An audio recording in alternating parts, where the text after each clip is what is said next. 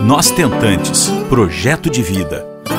Por Karina Steiger e Pedro Corbeta. Um podcast realizado com o apoio da Higienomics.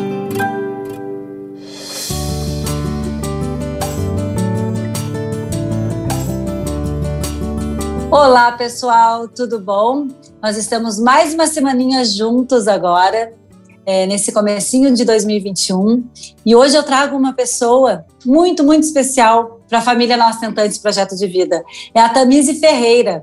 Ela fez parte do nosso primeiro encontro presencial ainda, lá em Porto Alegre, quando a gente ainda se via pessoalmente, se abraçava, se beijava. E agora ela também é, já fez um podcast conosco, ela é idealizadora do Instituto do Direito da Saúde da Mulher. Então, ela fez um podcast muito bacana conosco e agora ela está aqui com a gente hoje para a gente festejar e saber um pouquinho mais de detalhes da trajetória dela, porque ela está grávida, agora ela é, já é ex-tentante, né, Tamise? Olha que maravilha, como Isso. a gente esperou esse momento, não é, amiga? Esperamos muito, todo mundo naquela expectativa, né? E veio. É, aí veio. Depois de oito anos, gente, eu vou dar só uma, uma introdução aqui. Depois de oito anos que a Tamise, desde 2013, na verdade, onde ela descobriu uma endometriose profunda, foi o mesmo ano que ela começou o relacionamento com o Jorge, né?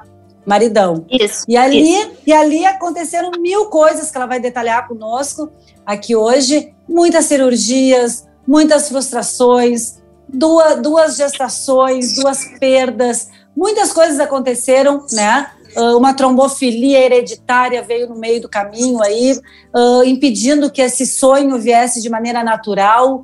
É, e mil coisas aconteceram e a Tamires está aqui para contar um pouco, para vocês saberem que, mesmo com dificuldade, mesmo com muitos obstáculos, é possível sim. A gente só não pode desistir. Conta para nós como é que esse baby chegou de uma maneira tão inusitada, amiga.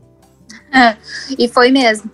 Gente, uh, eu vou fazer uma pincelada, como a Karina falou, para vocês entenderem tudo que a gente já passou até aqui.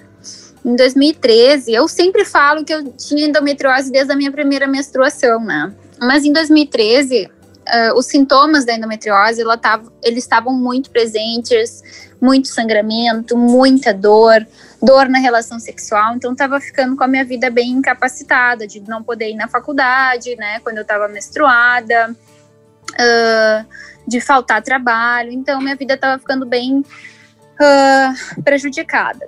Comecei então a procurar por um profissional que fizesse esse acompanhamento para mim. Comecei pelo SUS. Infelizmente, a gente não tem política pública voltada né, para a saúde da mulher, ainda específico nesse sentido. Então, foi bem difícil esse tratamento pelo SUS. Só em 2015, daí eu já tinha plano de saúde, tive que dar jeito de fazer plano de saúde, né, para poder estar tá melhor amparada profissionalmente. E aí eu tive esse diagnóstico de endometriose profunda crescendo para o intestino. Em agosto de 2015, eu fiz a minha primeira cirurgia, tirei 20 centímetros do intestino. Depois de tirar os 20 centímetros do intestino, fiz uso de dois anos de hormônio. O nome dele era Alurene. E depois disso, ganhei alta da médica, né? Daí já era 2017. Mas todo esse processo, desde 2013, desde a descoberta da endometriose, por todo esse tempo, a gente escutou de todos os médicos, todos os médicos que eu passei, e não foram poucos, porque é bem difícil tu achar um especialista em endometriose, uh, pelo menos em Porto Alegre, e todos me diziam: tu não vais gestar naturalmente. Isso era o que a gente escutava em todas as consultas, né? Então, para a gente uh, sempre foi já, a gente já falava em adoção, falava em outras formas de, de, nos, tornar, de nos tornarmos pais, né? Em função desse diagnóstico. Bom, não vamos ser pais naturalmente. Quando em 2017 a minha gineco me liberou, uh, ela me repetiu isso e a gente não se preocupou, porque a gente realmente não estava ainda numa fase de vamos construir a nossa família. A gente já morava junto, né, em 2017, já tinha nosso cachorro, mas a gente ainda não, não, não cogitava a ideia de incluir um bebê naquilo, né, no que a gente vivia. Eu engravidei naturalmente e descobri porque eu fui fazer um exame. Eu fui fazer uma colonoscopia e o médico, por cautela, já que eu não estava usando nenhum bloqueio, né, anticoncepcional, ele me pediu um beta. Eu fiz o, o exame numa quinta, descobri que estava grávida e perdi na sexta. Então foi uma gestação bem curtinha. Ah, uhum. Uh, claro que a gente ficou triste, né, amiga? A gente, a gente que já perdeu bebês, a gente sabe o quanto que isso dói, né? Uh, mas ficamos tristes, mas ao mesmo tempo muito felizes, porque se eu engravidei, era sinal que eu podia engravidar, né? Contra todos os diagnósticos, eu poderia engravidar. Bom, posso engravidar? Então vamos não fazer nada para evitar e aquele bebê que vier vai ser muito bem-vindo. Porque também nos disseram, né, a profissional que nos acompanhava na época, que perder um bebê era normal. Estava dentro da estatística que não era para a gente se preocupar. Isso foi em setembro de 2017. Setembro para outubro de 2017. Em fevereiro de 2018 eu estava grávida novamente. Aí eu já estava com uma outra médica, porque a minha anterior não era obstetra, já tinha trocado, então com a ideia de engravidar, né? Uh, quando engravidei em fevereiro, ela me disse: vamos fazer um acompanhamento semanal em função de que tu tem endometriose, tu já teve esse aborto, e assim fizemos e estava correndo tudo bem, quando numa, numa dessas ecos, numa semana estava tudo bem, na outra não tinha mais batimento fetal, o bebê não estava mais desenvolvendo. E aí foi que veio o baque, né? Porque uhum. como assim estava tudo bem? Como assim estava tudo evoluindo maravilhoso? E agora a gente já não está mais com o nosso filho, né? Então, difícil, né? Muito difícil, porque a gente já falava em nome, a gente já, já tratava, né?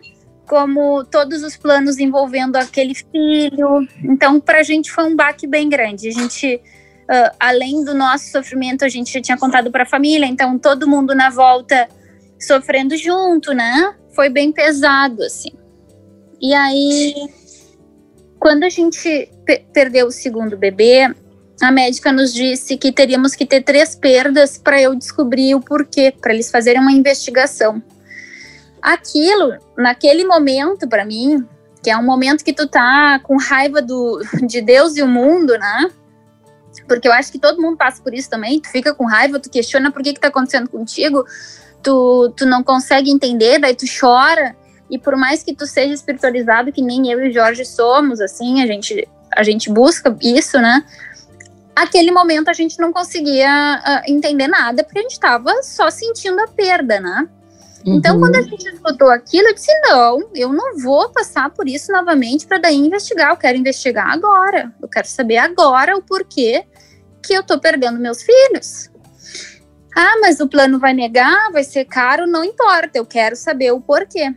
E assim a gente fez. Uh, eu tive bastante sorte, assim, eu digo também isso, porque como eu sou advogada especialista em direito médico, naquela semana eu tinha uma audiência com um cliente e ele me indicou um hemato.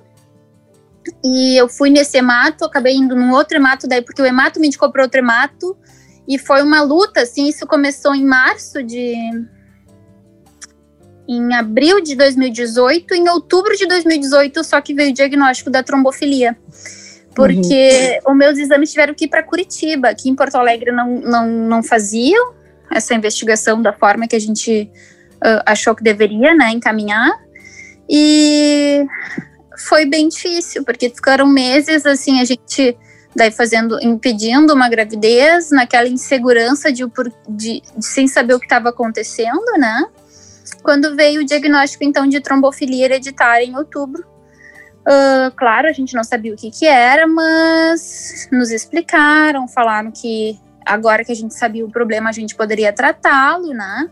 Que eu poderia usar numa futura gestação um remédio que chama Clexane, que é inoxoparina, e que eu ficaria, eu conseguiria levar essa gestação até o final.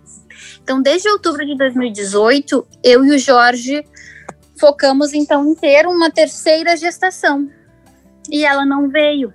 Ela não veio naturalmente, a gente tentou de todas as formas, não, não não vinha e cada mês é, era um sofrimento novo, né? Porque tu fica naquela expectativa e, e, e não vem, aquele teu bebê não vem. Procuramos então atendimento especializado, fomos para Fertilitar aqui em Porto Alegre com a doutora Rafaela Petraco e ela nos atendeu super bem, começou a nos, nos, nos direcionar então para outros tipos de tratamento. Começamos induções uhum. em abril de 2019, fizemos até agosto de 2019 essas induções, porque além do peso financeiro também do, dos tratamentos, né? Porque tudo envolve muita muito investimento, a gente estava é. esgotado emocionalmente, amiga. E eu acho que todo mundo, todo mundo não digo, mas assim, a grande maioria de que passa por esse processo que a gente passou sabe o que eu tô falando. Chega um momento que pesa, né? Que, que tu sente mais, que o teu emocional diz assim, eu não vou aguentar. Porque esse período que a gente fez as, as induções, a gente só vivia ter um filho. E uhum. 2019 foi um ano de muito trabalho, então a gente não parou nossas vidas. A gente tinha muita coisa acontecendo junto e ao mesmo tempo tinha que direcionar muita energia e muito planejamento para esse bebê que a gente tanto queria, né? E aí tu tinha horário para manter relação sexual, o, o famoso coito programado, e aí a medicação que tem horário para tomar, e tu tem que fazer exame e tal, e tu tem que verificar se evoluiu o teu óvulo ou não, e aí teu marido tem que fazer espermograma, e, e aí tu fica é. naquele looping que é só vivendo, né, essas tentativas. Então, a cada vez que dava errado, era muito frustrante. É, e só quem vive isso, né, essa, é, só quem enfrenta uma infertilidade, né, Tamise, tem esse, Sim. sabe, o desafio que é manter uma saúde do, a saúde do relacionamento em si, né? Também. Uh, esse tratamento, com certeza, ele, ele é muito estressante, ele é muito frustrante. Então, a gente ter essa sabedoria para saber que esse relacionamento naquele período ele está um pouco frágil e como a gente faz para resgatá-lo, né? É, é, é um desafio, né? A gente é, falou e... nisso no podcast passado, eu e o Pedro, e agora é importante quem está nos escutando saber que isso acontece e muito mais do que a gente imagina. É, eu acho que é bem corriqueiro, assim, pelo menos com os tentantes que eu conversei, todo mundo uh, relatou um pouco disso, e para mim, para o Jorge, foi a mesma coisa. Chegou um ponto que estava uh, insustentável até nós dois, porque a gente não estava conseguindo mais lidar com tudo. Era muito estresse, né? Uh, é. Para o casal. Então a gente teve que. Eh, quem deu a pausa fui eu. Eu disse assim: não, não eu não consigo mais. Fui eu. Mas eu acho que porque eu, eu coloco para fora. O Jorge é aquela pessoa que já fica guardando para ele, sabe? Mas tu via que ele também estava nesse momento. Tanto que quando eu falei que para mim não dava mais daquela forma, ele concordou na hora e respeitou ali a minha vontade, conversamos com a nossa médica e ela disse assim, Tamise, o quanto é importante esse olhar de enxergar qual é o teu limite, né? Qual é o limite de vocês para esse emocional funcionar. E ela nos disse, façam umas férias. Só que essas férias, Karina, elas não podiam ser tão longas, porque a minha endometriose o tempo inteiro estava progredindo a endometriose ela nunca parou de, de, de crescer, né? E como eu não estava fazendo bloqueio hormonal nenhum, ela estava simplesmente vindo embora, né? Crescendo todo, todo o ciclo, cada novo sangramento, mais endometriose, mais dor, mais sintoma. Então, a, a Rafaela nos disse para a gente fazer essa pausa, para o nosso tempo a gente voltar a conversar com ela e tal, e assim a gente fez. A gente conseguiu sair, eh, viajar, fazer uma coisa daí de casal, ficar bem entre a gente, né? Encontrar uhum. de novo o nosso nível ali, né? Nivelar entre nós dois pra gente ficar na mesma sintonia. Sim. E quando a gente voltou para Porto Alegre em janeiro, daí de 2020, né? Voltamos a conversar com ela e ela disse assim: bom, como uh, a tua doença tá bem avançada, quem sabe então a gente vai, faz uma cirurgia, tira os focos que tu tá, e aí a gente faz o tratamento para uma fertilização, para o teu corpo estar mais preparado. Eu concordei, nós concordamos, porque quando eu fiz a, a, a cirurgia em 2015 e fiz o uso ali de hormônio e tal, eu parei e engravidei. Então, quando eu ganhei uhum. alta desse tratamento, eu engravidei. Então, essa era a expectativa, né? Fazer uma cirurgia, fazer o bloqueio, para quando eu parasse, conseguisse fazer fertilização e, e, e, ter maiores chances, né? de dar certo uhum. o processo. para não ficar nesse desgaste de todo o ciclo dar errado, né? Uh, assim a gente fez. A Rafa me indicou uma outra médica que deve faria essa parte cirúrgica, que é a doutora Raquel Dibi. Fomos para Raquel em janeiro ainda. Raquel disse: Tamise, antes de irmos para uma cirurgia, como a tua doença é bem avançada, estava pegando daí não só o intestino, já estava pegando o nervo hipogástrico, que é quem comanda o fazer xixi, fazer cocô, uh, fígado, uma parte grande do intestino. Ela me disse: vamos tentar outras coisas para diminuir teus sintomas, para daí a gente ir para essa cirurgia, porque essa cirurgia é grande. E assim a gente fez, Karina, a gente foi fazer acompanhamento, daí um time inteiro, né? Porque daí a gente fez acupuntura, uh, fisioterapia pélvica, eu tava fazendo personal, tava indo na nutricionista, tava fazendo suplementação de uma porção de vitaminas e, enfim, tudo aquilo que tava em defasagem no meu corpo, a doutora ginecologista também, Maria Cristina Barcelos. Então era um time todo trabalhando. Vocês, vocês iniciaram, vocês iniciaram um plano com essa equipe multidisciplinar. Isso. Era um plano focado em fazer então melhor, a melhora desses sintomas, ir para essa cirurgia e aí fazer uma fertilização quando saísse a alta, né? Perfeito. Uh, e assim a gente fez, começamos dessa forma. Quando nós estávamos em. Isso foi de janeiro a março. Março fomos para uma primeira cirurgia exploratória, uma esteroscopia, achamos uma inflamação no útero, ela tratou. Em abril eu poderia já fazer a, a, essa cirurgia maior. Para essa cirurgia maior, viria um médico do Rio de Janeiro me operar. Porque essa parte nervosa que estava pegando, que está pegando, né? A doença ainda está aqui. Uh, a Raquel disse, Tamisa, eu vou me sentir mais segura se ele operar junto comigo, porque essa parte é bem delicada e eu tenho receio.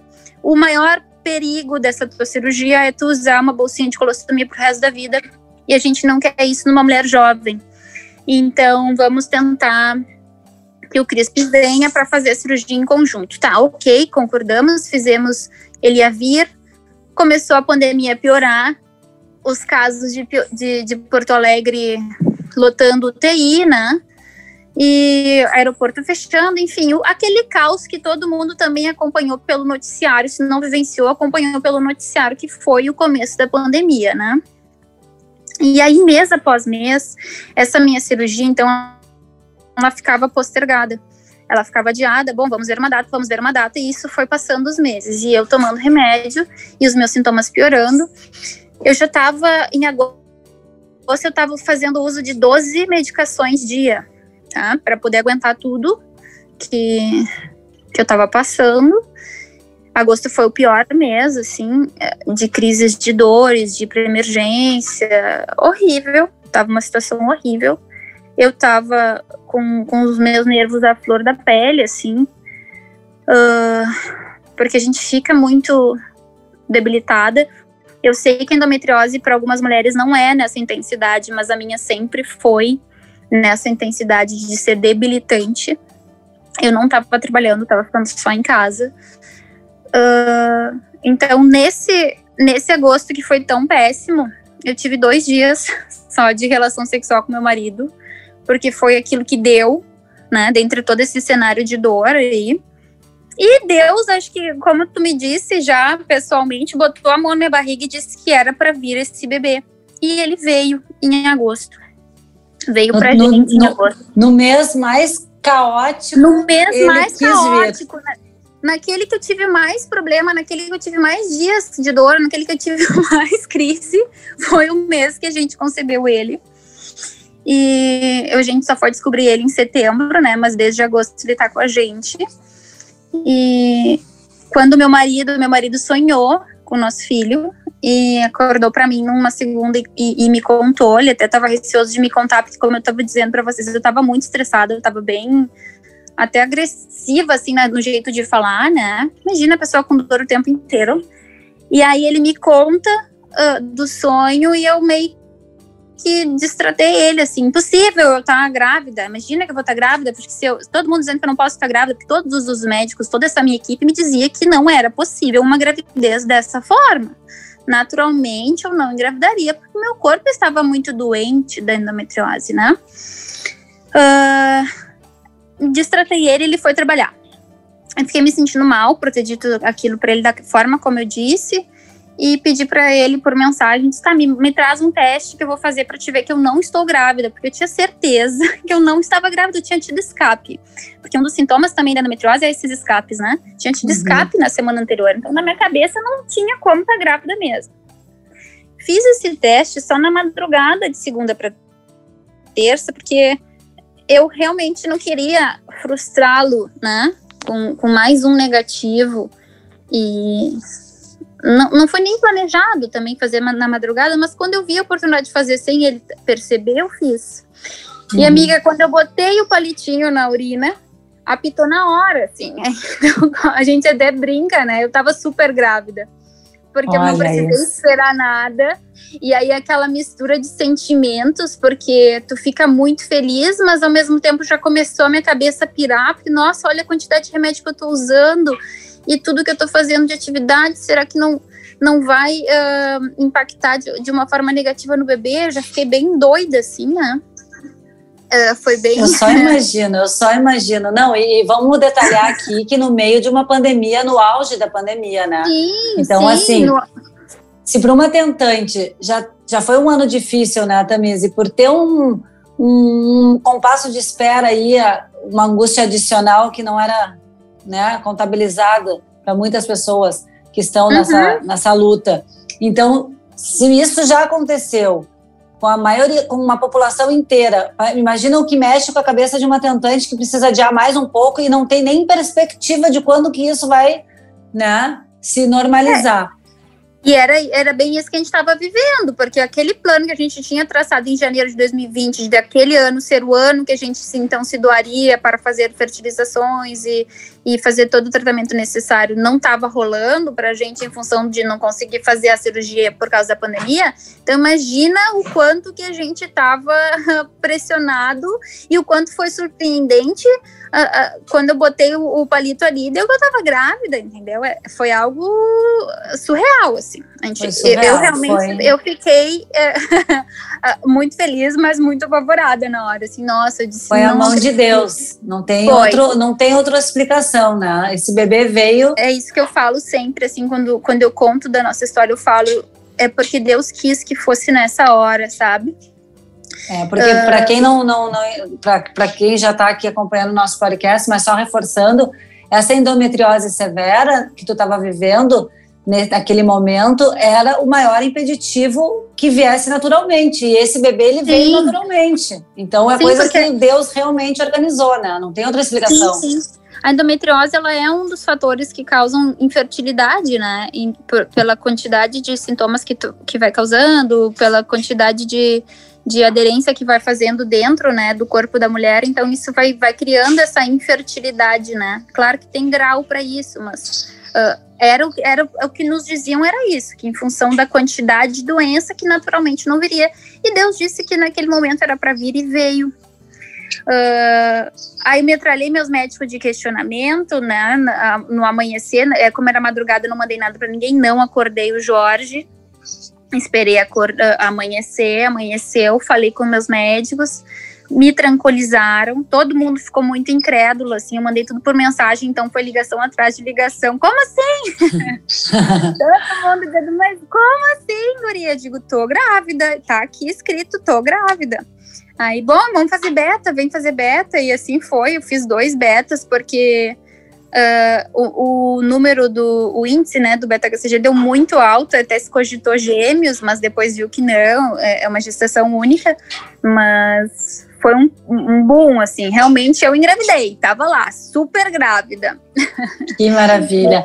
Aí vocês veem, olha só que loucura, né? Uh, aí é a prova maior que mesmo com obstáculos, mesmo com dificuldades, a gente não pode desistir, porque os planos de Deus não são os mesmos, não é no mesmo tempo que os nossos planos, né?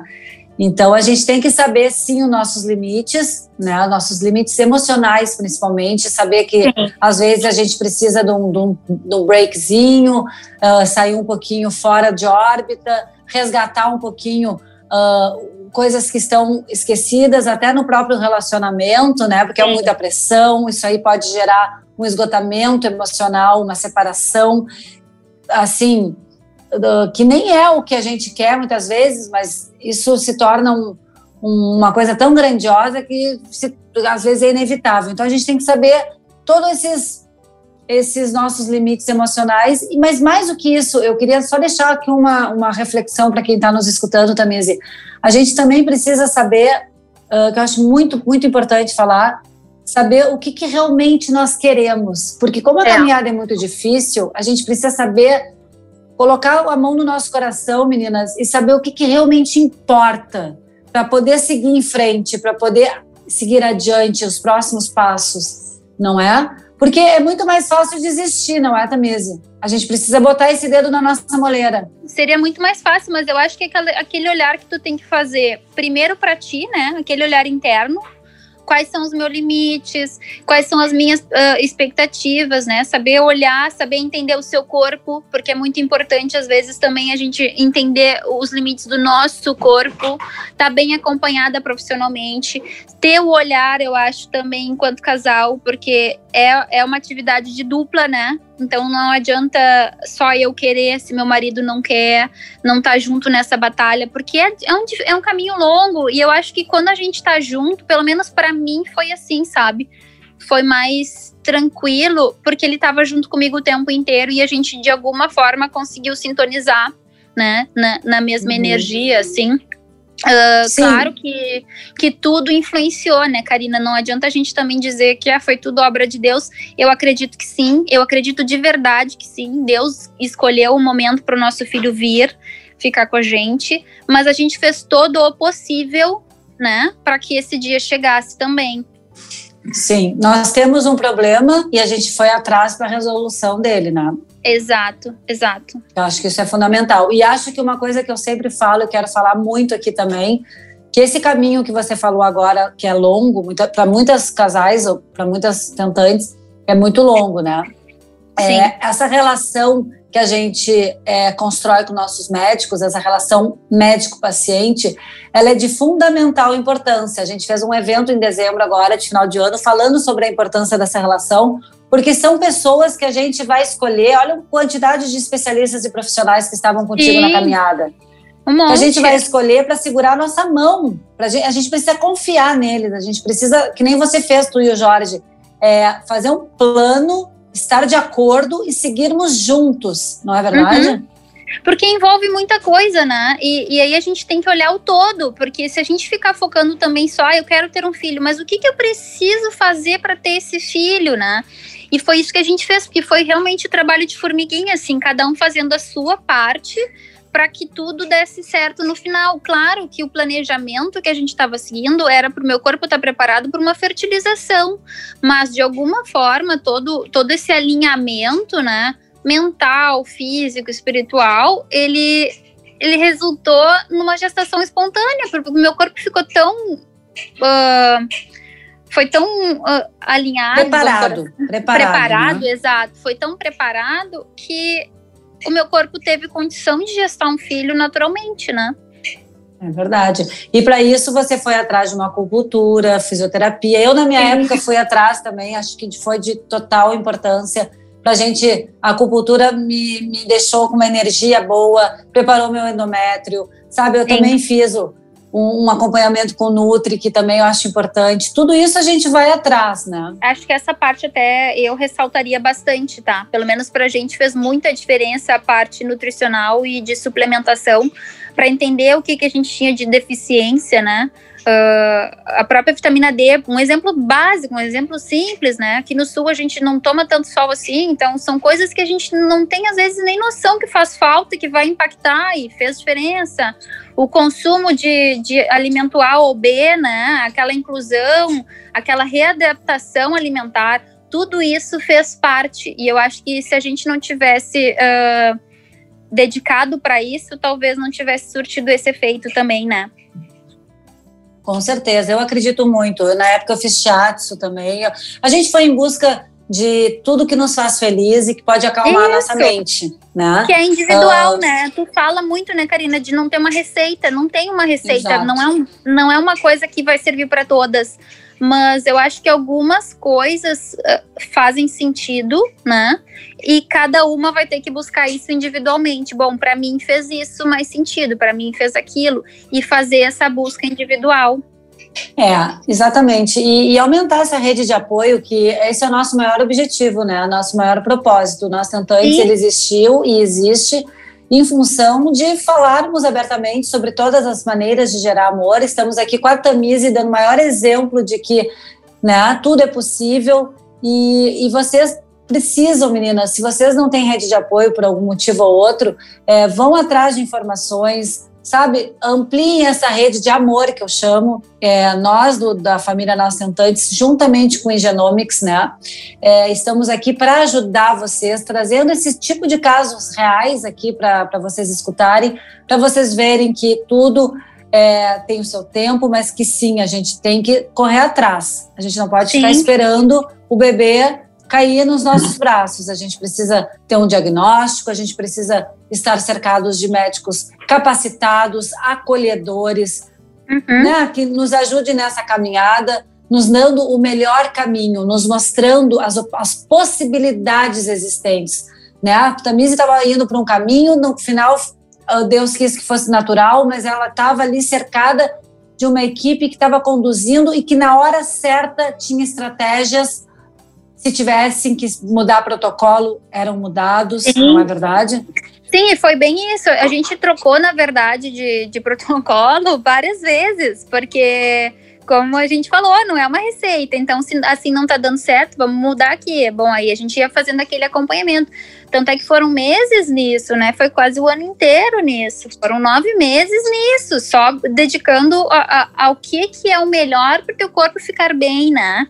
E Exato. de alguma forma a gente alcançou esse ponto. Tanto é que hoje a gente tá com cinco meses, eu tô com 20 semanas e três dias hoje. E o meu bebê Ai, tá super tá bem. Eu tô enquadrada como gravidez de risco por causa da trombofilia, porque eu faço uso do Clexane diário. Mas o resto, eu não tenho nada. Todos os meus exames estão ótimos, estão perfeitos. Óbvio, eu ainda tenho as dores da endometriose, né? Ainda tô lidando com coisas da, da os sintomas, né, propriamente claro. dito da endometriose, mas porque eu tenho endometriose, ela vai continuar ali. Pode até agora durante a gravidez, de alguma forma, esse, esse looping hormonal que a gente faz, ela ficar de alguma forma controlada, mas hoje ainda tem os sintomas dela. Mas a gestação em si está sendo muito, muito plena, amiga de não Ai, sentir amém. nada, do meu bebê só crescer e toda vez que a gente fazer exame tá cada vez melhor e maior, sabe? Querido, então, coisa boa. É, eu, eu acho que é o sonho de todo mundo, acho que todo mundo, todas as, no, as tentantes, assim, todas as, as mães que estão nessa busca ou que já passaram por isso sabem o quanto é gratificante tu te sentir bem e tu, tu tá plenamente capaz de, de ter teu filho, sabe? Total. Total. A gestação sendo boa é, é o sonho de qualquer gestante, né? Mas que maravilha. Sim. Amiga, não tenho como te agradecer esse teu depoimento. Tantas pessoas possuem endometriose severa, outras menos severa. Tantas mulheres têm um problema de trombofilia. Eu, eu também fiz uso do Clexane na minha época. Então, assim, ó, tá tudo certo. A gente precisa é estar atento para resolver nossos, nossos probleminhas, né? E você é o maior exemplo disso. Eu queria te agradecer imensamente, te desejar esse, essa última, quer dizer, a outra metade da gestação, né? As outras Sim. próximas 20 semanas, com muita saúde, que esse gordinho se desenvolva cada vez mais, que a gente está louca para ver a carinha dele. e assim, ó, só alegria, viu? Depois de tudo que vocês passaram, um beijo bem grande na tua barriga. E muito, muito obrigada de coração por tu teres dividido com o Brasil toda a tua história de amor essa é ideia e se precisarem da gente, que a gente puder contar também para vocês, a gente está aqui para contar, porque eu acho que nem tu, que a gente tem que dividir o que a gente passa, porque tem muita mulher que se sente sozinha e se sente desamparada porque acha que é só com ela e não é. É um caminho difícil, é um caminho árduo, mas não desistam, saibam se, se que tudo tem um tempo e vai chegar o tempo de, de cada uma de vocês. Com certeza. E fica aqui o Instagram Instituto do Direito da Saúde da Mulher, que a, que a Tamise é, tem um trabalho maravilhoso para quem precisar. Um beijo, amiga. Beijo grande. Beijo, bom trabalho. Tchau, tchau. Obrigada. Tchau, tchau. Você ouviu Nós Tentantes, com o apoio da Igenomics.